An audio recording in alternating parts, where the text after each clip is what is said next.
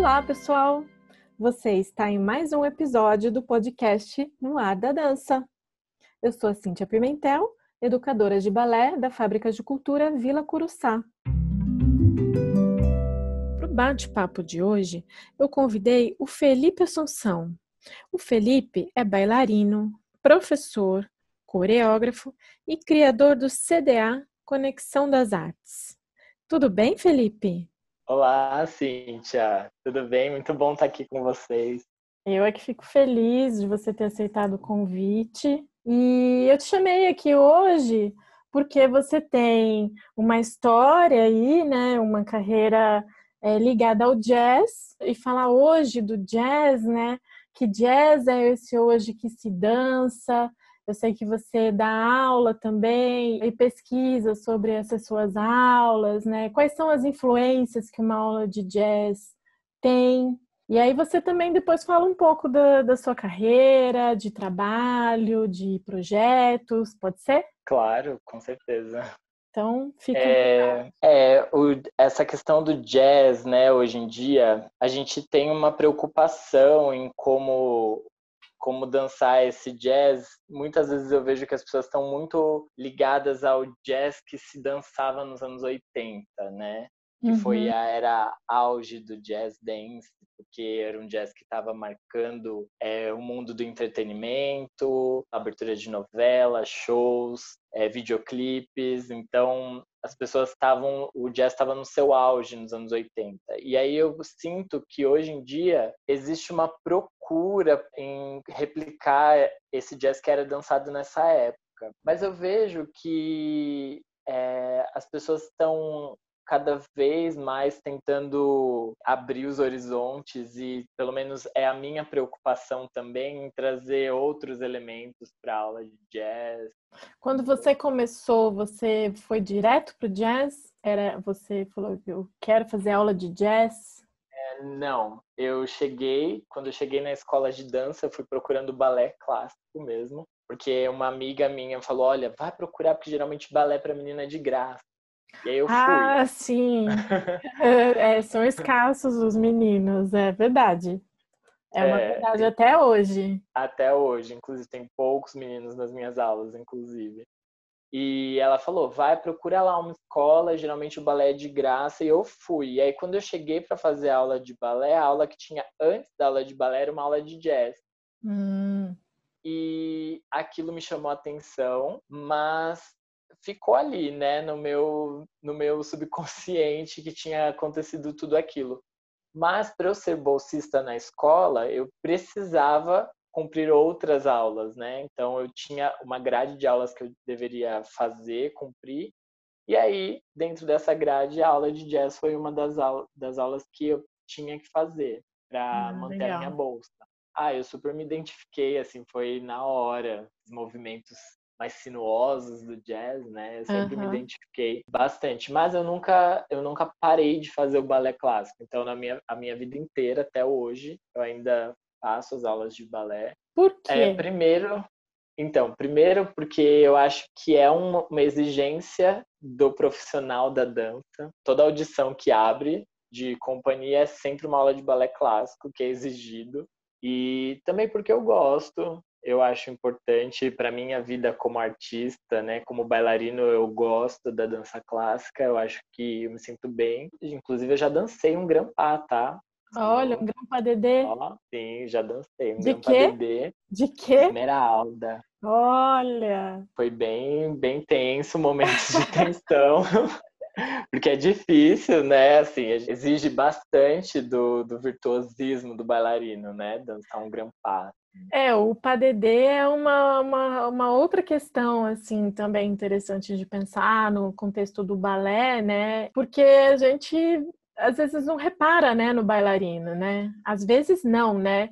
Num padedê, ali na dança 2, você tá ali a serviço da bailarina, né? Você fica ali atrás, segurando, levantando, girando.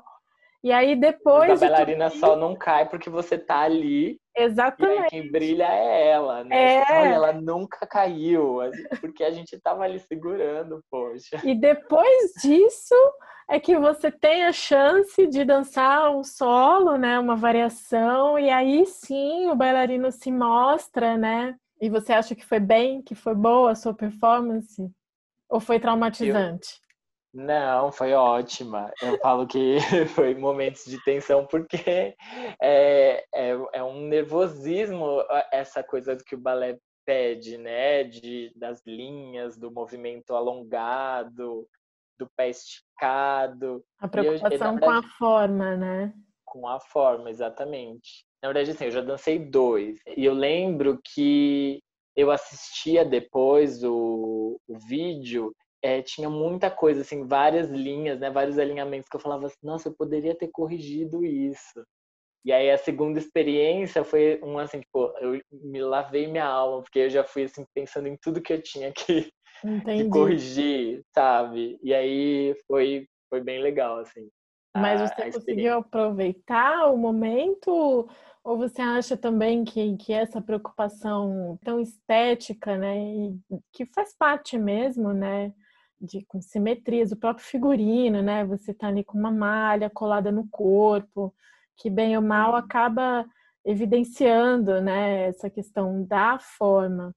Você acha que você conseguiu curtir o momento ou você acha que essa preocupação exacerbada com a forma, com a técnica, ela, ela também tinha um lugar muito grande assim?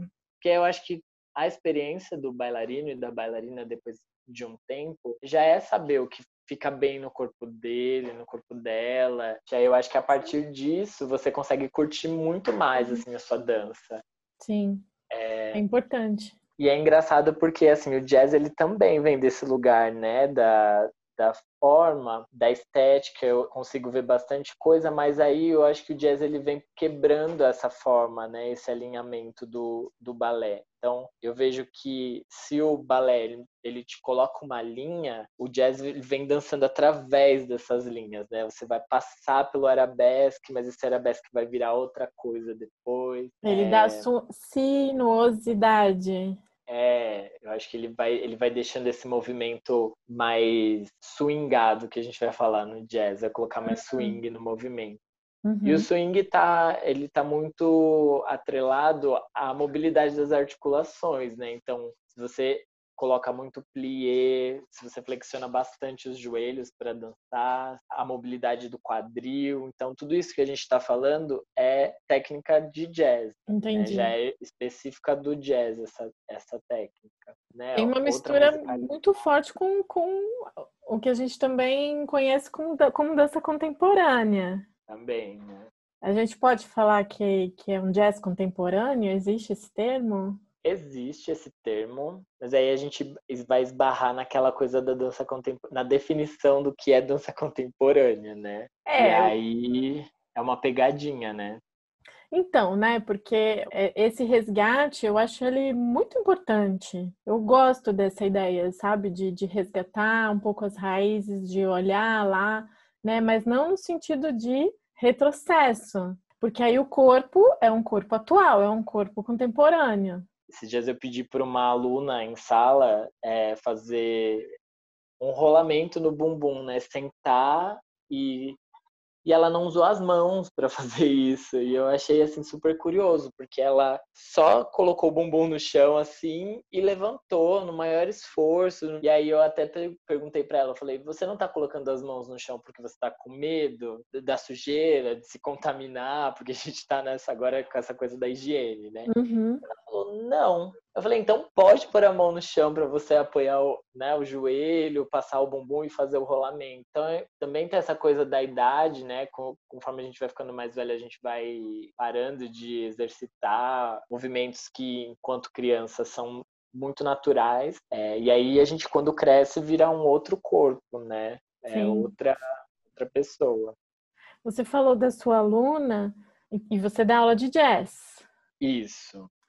Como que você descreve essa, a sua aula de jazz dentro dessas questões que, que a gente colocou, né? Do, do resgate ao jazz, dessa, desse híbrido com o balé, com a dança contemporânea. Como que você coloca isso na sua aula? Ou como você tira isso da sua aula? Olha, primeiro, eu acho muito importante a gente entender que uma pessoa que começa a fazer uma aula de jazz, principalmente uma pessoa adulta e às vezes uma pessoa que não tem pretensão de ser um profissional da dança, ela tá ali e as, muitas vezes ela não vai querer fazer o balé ou vai fazer o balé ou não vai gostar de fazer o balé, não vai querer. Então, a gente como educador já precisa estar super atento nisso, porque muitos dos termos que a gente usa no jazz a gente empresta do balé. Uhum. E isso vem de uma construção logo ali no começo do audiovisual, quando as pessoas começaram a criar as coreografias, porque o jazz ele vem da improvisação, né? Uhum. Músicos uhum. da Sim. música jazz eles tocavam e os bailarinos improvisavam ali, disso que foi se nascendo, né, a dança jazz. E aí, essa mistura com o balé vem justamente do, da necessidade de colocar essa, essa dança que era nascida do improviso numa partitura nos vídeos, no que a gente vai chamar depois de teatro musical, dos musicais de TV. Então, precisava ter um, uma terminologia, precisava ter passos codificados para a gente entender e reproduzir aquilo da mesma maneira todas as vezes que fosse dançado. Então, Mas o jazz tem a partitura também, né? Sim. Aí a, a, partir disso, né? É, a partir dessa, dessa mistura, aí outras metodologias vão sendo criadas, grandes nomes, Matt Mattox, Gus Giordano, que foram dando, criando a sua própria metodologia e codificando a sua os movimentos, né? Então a gente vai ter o wave, que é aquele movimento de onda, uhum. a gente vai ter o snake, que é o movimento de cobra, né? De ondulação da coluna. Mas, assim, a, a, grande dificuldade é que esses nomes estão em inglês. Mas você usa os termos em inglês? Você traduz? Porque o balé também. É, é engraçado que no balé a gente usa os termos em francês, mas pouco se traduz. Sim. E é necessário o inglês ele é, ele está um pouco mais embutido né no nosso cotidiano mas não na ponto né de ninguém é fluente naturalmente né? Você traduz esses termos? Eu traduzo eu sempre dou o comando né? Ó, a gente vai dobrar o joelho. Uhum. vamos chamar então dobrar o joelho de plié tá bom? E aí a partir disso como é o plié? A gente vai dando essas essas iscas, né, para o aluno tentar decorar essas codificações. Outra coisa eu acho que é bem interessante é que a aula de jazz tradicional é uma aula de jazz que vai pensar, por exemplo, no isolamento das partes do corpo, né? Então você vai aquecer primeiro a cabeça, depois os ombros, depois o tronco, porque isso também é faz parte da técnica do jazz. Uhum. É, mas eu tenho tentado trazer um olhar mais contemporâneo, eu acho, mais ligado à dança contemporânea e atual, é justamente de sensibilizar esse corpo na hora de fazer esse aquecimento para ele entender onde é a cabeça, para ele entender aonde é o, o ombro, o tronco, porque muitas vezes essa essa repetição também é uma repetição mecânica que o aluno poderia estar fazendo essa repetição em qualquer lugar. Ele poderia estar fazendo isso na academia, ele poderia estar fazendo isso é, em casa. E aí eu sempre uhum. me pergunto qual é a ligação de você isolar a cabeça com a dança. Né? Qual é a ligação do movimento com a dança, jazz? Então, por que, que eu vou colocar o aluno só circulando o ombro, só circulando o quadril e não vou dar para ele uma poética ou algo para ele trabalhar, né? Uhum. Para ele fazer dança. Uhum. Então eu tenho pensado em sensibilizar esse corpo também. Agora, é... É, você comentou da origem e, e que ele vem ali do, da improvisação, né? E você trabalha a improvisação na, nas aulas, porque o jazz tem uma coisa de coreografia muito forte. É, a improvisação, é, eu trabalho com os alunos que são mais intermediários, avançados. Para os alunos que são iniciantes, eu costumo colocar a improvisação é no lugar é, da coreografia. Então, às vezes eu crio o roteiro coreográfico, os movimentos, eu dou os movimentos, e aí eu vou colocando esses movimentos, é, o improviso na, na interpretação desses movimentos. Então, ah, vamos fazer agora como se a gente estivesse muito feliz, sei lá, tô dando um, um exemplo, né? Agora, como seria é, dançar isso de uma outra maneira, ou dentro de uma bolha, ou flutuando? Eu penso em trazer essas outras formas de interpretação para esse movimento, também como uma forma do aluno reconhecer é, o peso dele, a qualidade do movimento, né? Mas nesse sentido. Uhum. Mas é isso que você está falando do improviso, do jazz, aqui é pouquíssimo trabalhado. Eu mesmo não, não sou um artista que fui construído para fazer um improviso de jazz.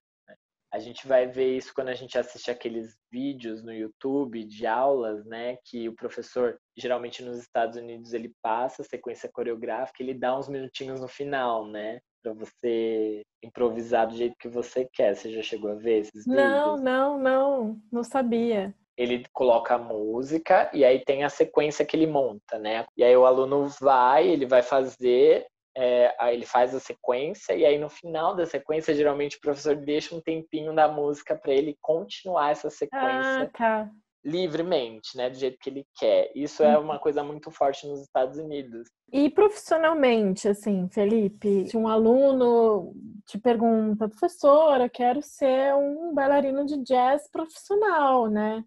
Para onde é que eu vou? O que que eu faço? Onde é que tá? Tem companhias de dança para isso? Olha, o jazz tem algumas companhias. A maioria ainda são grupos de escolas privadas fazem um trabalho também. O jazz é uma dança que vem de festival também, né? Festival competitivo.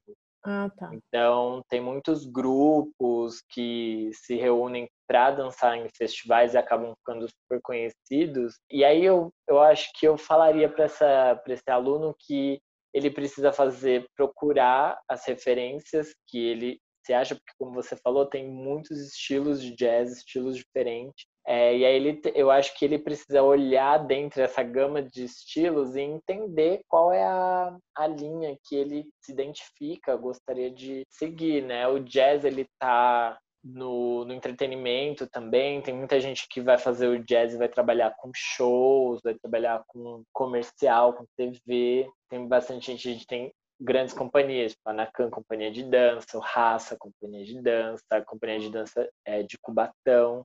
Agora, eu estou tentando pessoalmente, né, tentando criar o meu próprio trabalho. Então, se um grupo vive de editais, se a maioria desses grupos vivem de editais, por que não a gente não criar o nosso próprio edital, não escrever né, o nosso próprio projeto para participar de editais? Então, se a gente acha que tem poucas companhias de dança, por que a gente não pode juntar algumas pessoas e fazer a sua própria companhia de dança, né? Isso que você está falando tem a ver com, com a criação do CDA, Conexão das Artes? Sim, tem bastante a ver. Parte mais uma necessidade dos meus alunos, né? Eu via que tinha muita coisa ainda que eu podia trazer para eles, para eles conhecerem.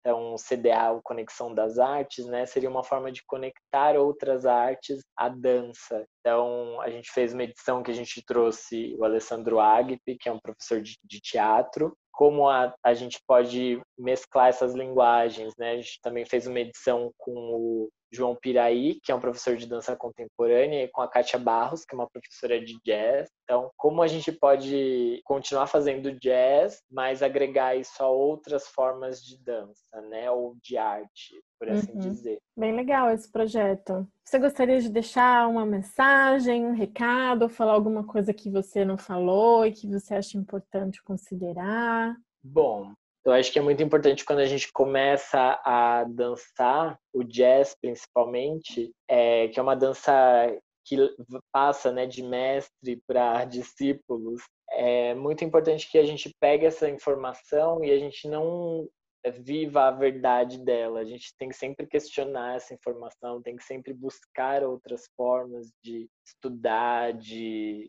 passar essa informação para outras pessoas e o estudo, né, o conhecimento que a gente adquire com o tempo, isso tudo vai agregando valor ao nosso ao nosso trabalho, vai deixando o nosso trabalho mais potente, mais rico artisticamente, é mais valorizado. A gente tem que correr atrás, então não desista, continua dançando, fazendo arte, que é mais importante. É isso, vivo jazz. Legal, obrigada, viu? Deu para eu aprender um pouco mais sobre o jazz. Eu que agradeço. Um beijo a todo mundo. Espero que vocês tenham aproveitado. E quem tiver dúvidas, pode me seguir nas redes sociais, arroba Assunção, e pode me chamar se alguém quiser falar mais sobre isso, quiser conversar. Estou super aberto. Legal, obrigada, Felipe. Um beijão. Obrigado, Cíntia. Beijo. Esse foi mais um bate-papo do podcast No Ar da Dança. Aguardo vocês no próximo.